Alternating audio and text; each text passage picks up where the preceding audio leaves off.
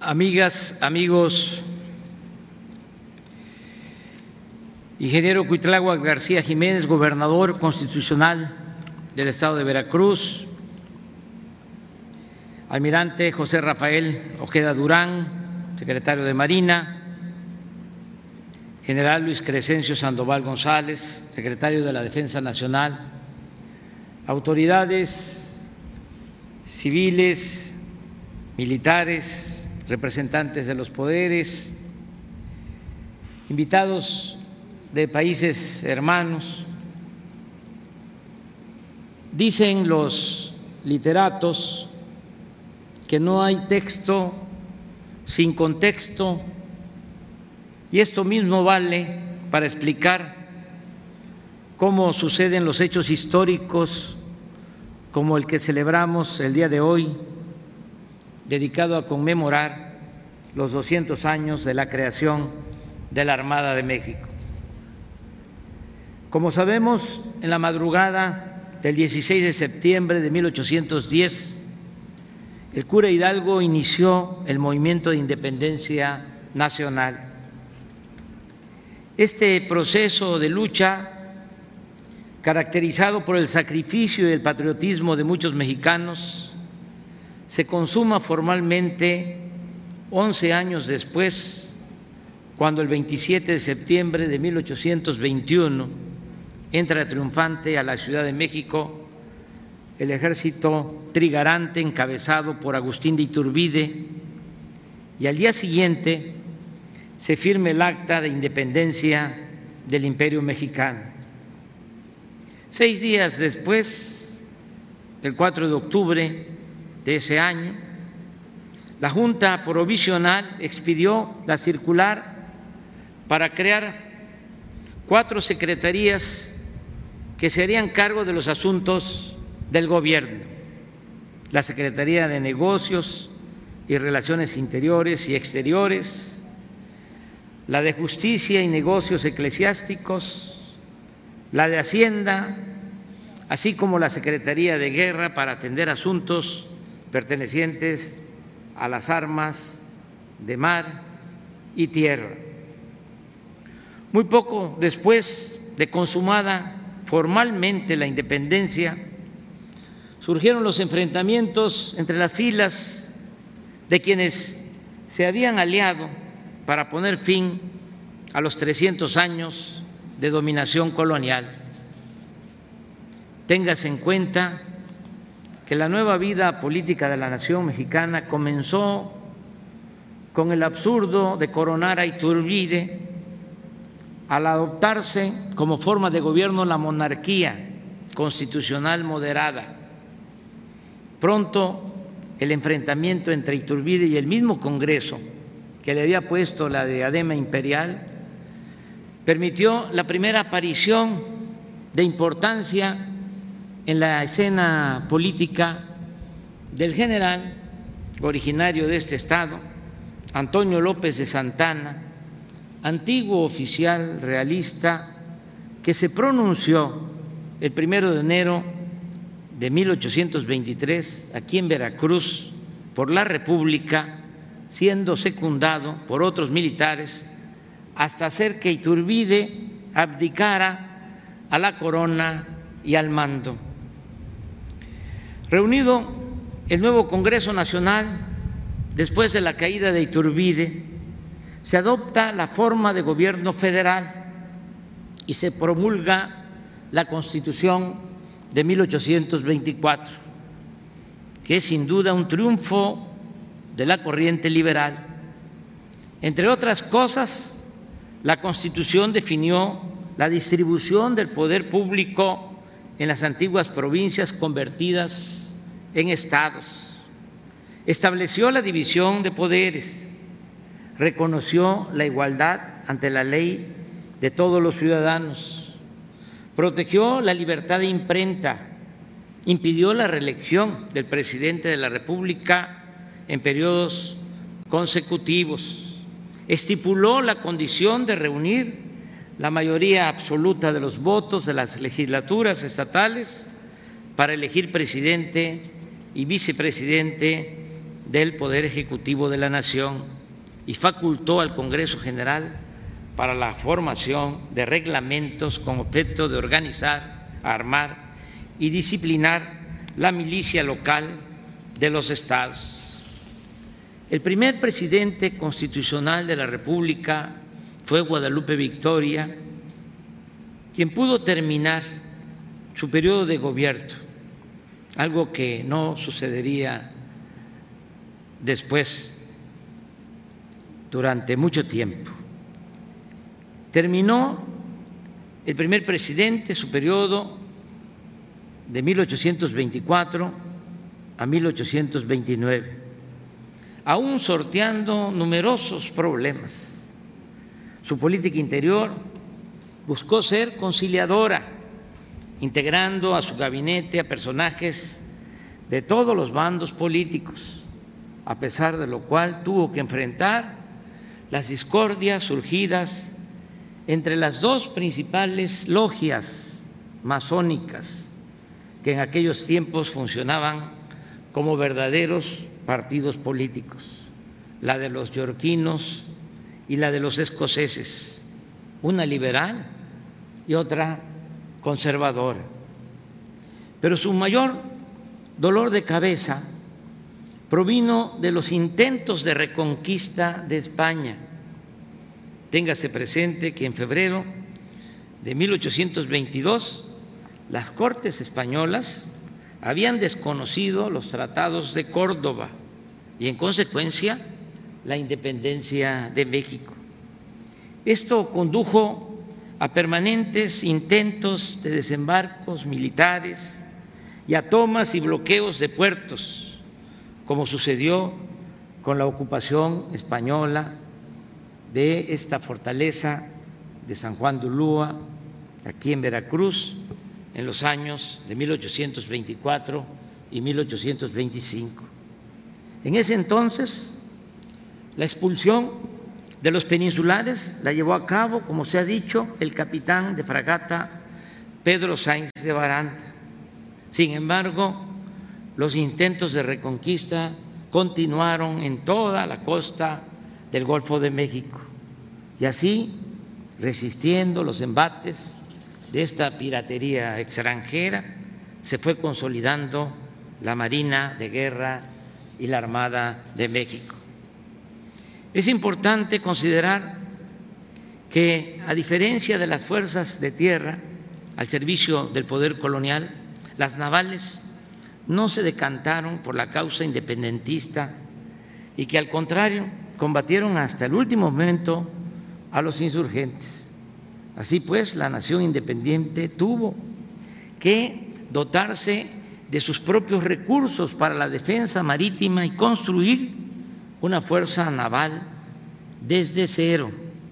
En 1823, José Joaquín de Herrera, nacido en Jalapa, Veracruz, y quien era por entonces secretario de Guerra y Marina, logró que el Congreso autorizara fondos para adquirir embarcaciones militares a fin de bloquear a los españoles que mantenían tomado San Juan de Ulúa.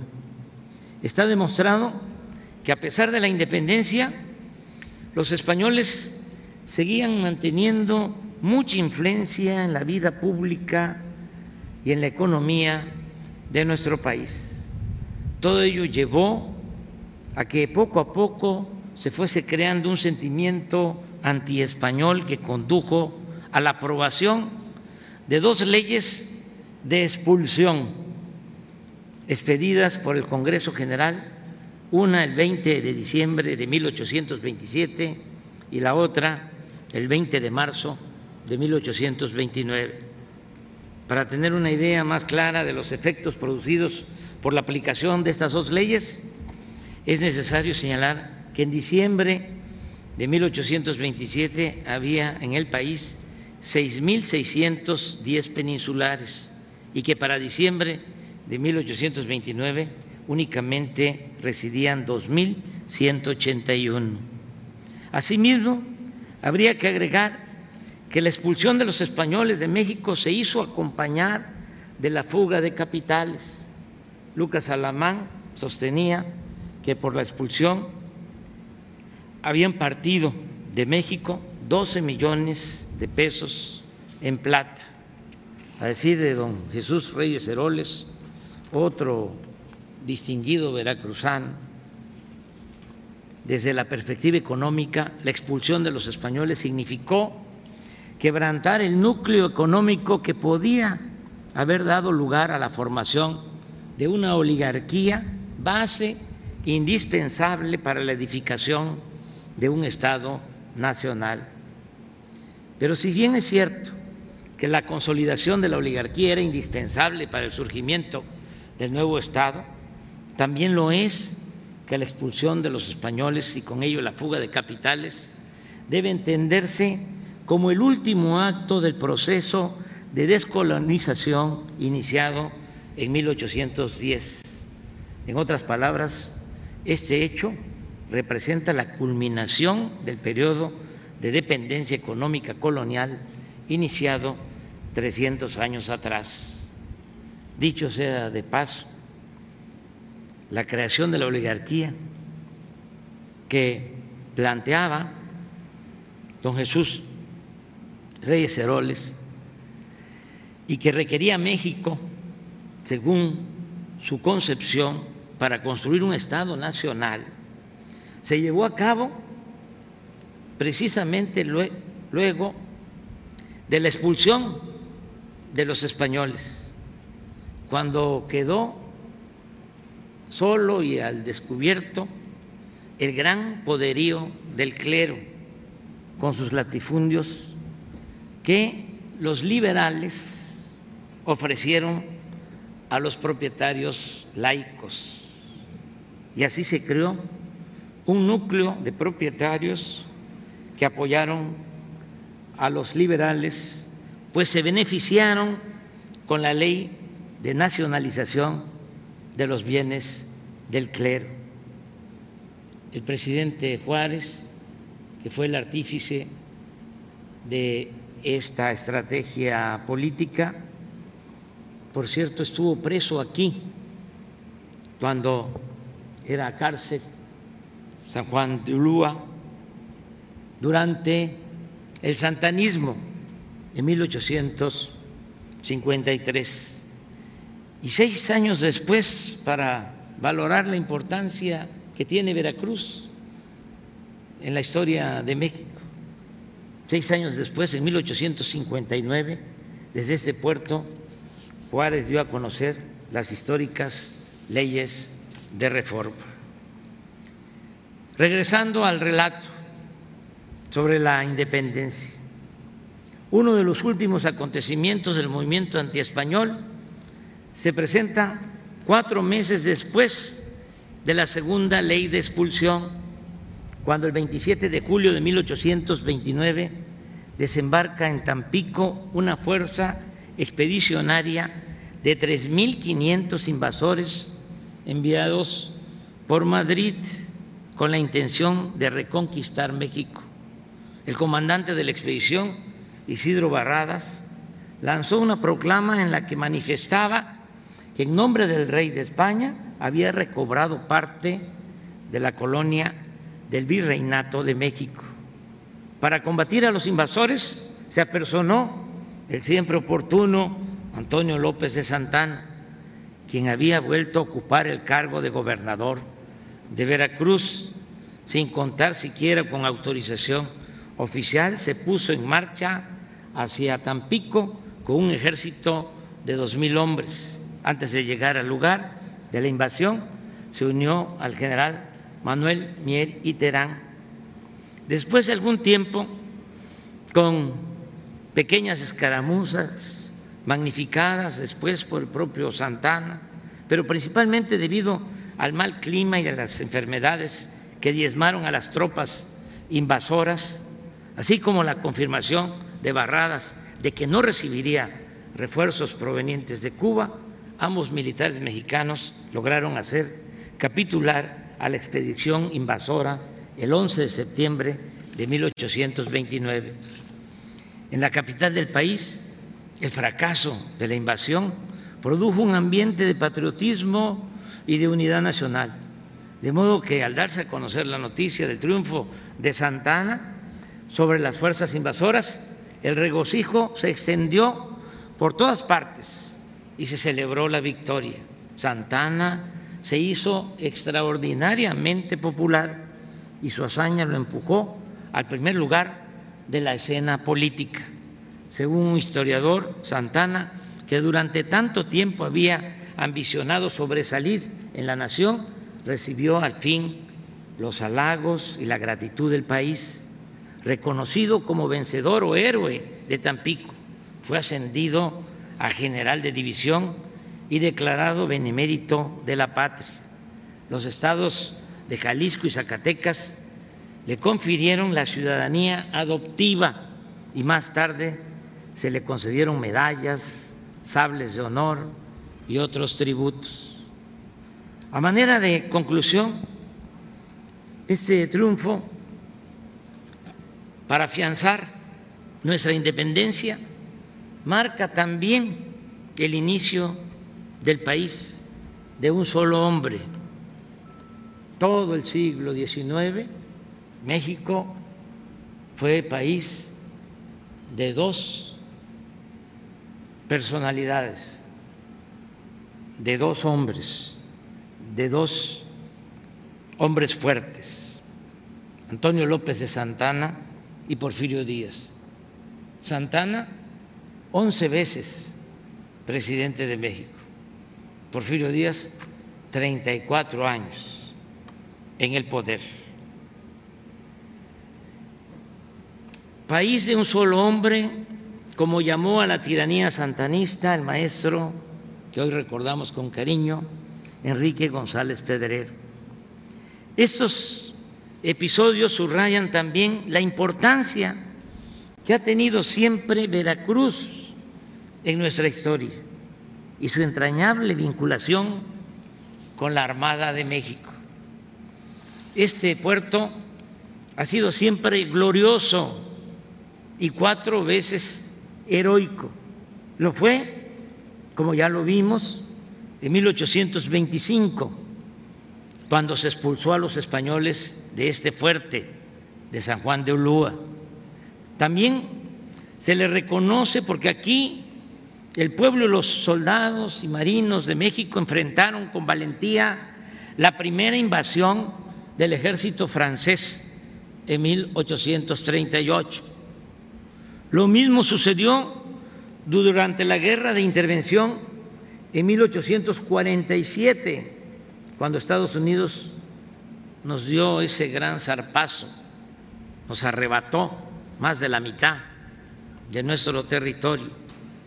Y también es heroico el puerto de Veracruz, porque en 1914, cuando las tropas de ese mismo país nos invadieron, aquí en Veracruz ofrecieron su vida por defender a la patria muchos ciudadanos y marinos, siempre recordados con amor, con respeto, con admiración, como el cadete Virgilio Uribe y el teniente de artillería José Azueta.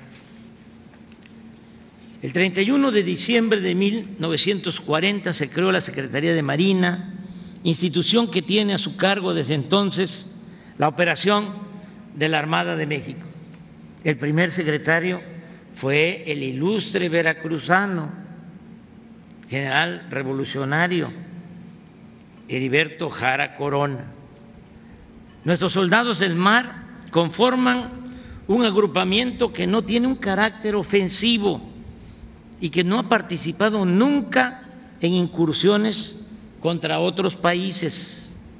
Sus misiones históricas principales han sido garantizar, junto con el Ejército y la Fuerza Aérea, la integridad territorial y la seguridad nacional e interior de México, garantizar el cumplimiento del derecho nacional e internacional de las aguas en nuestro mar territorial y nuestra zona económica exclusiva, auxiliar a la población en casos de desgracia vigilar las islas de la nación, dirigir la industria naval, realizar acciones de búsqueda y rescate marítimo y producir información meteorológica y hidrológica. En estos años ha brindado al país otros servicios inestimables, muy importantes, como su participación en la conformación de la Guardia Nacional, en la administración de los puertos, en el combate al contrabando, en la lucha contra la pandemia del COVID-19, el apoyo a la campaña nacional de vacunación, la ayuda a los afectados por los recientes fenómenos meteorológicos con el Plan Marina, la administración y vigilancia del corredor interoceánico del istmo de Tehuantepec y la limpieza de sargazo en el Mar Caribe. En suma, la Secretaría de Marina Armada de México está al servicio de la nación, del pueblo, del desarrollo y del bienestar. Y expreso por ello mi reconocimiento a todos los integrantes de esta institución fundamental del Estado mexicano y a nuestros paisanos, faltaba más, reconocer aquí a nuestro paisano, faltaba más, también veracruzano, el almirante secretario Rafael Ojeda Durán, secretario de Marina.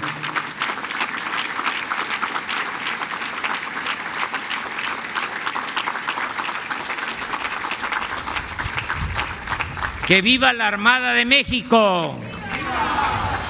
Que viva la independencia. Que viva Veracruz. Viva, México. Viva, México. Viva, México.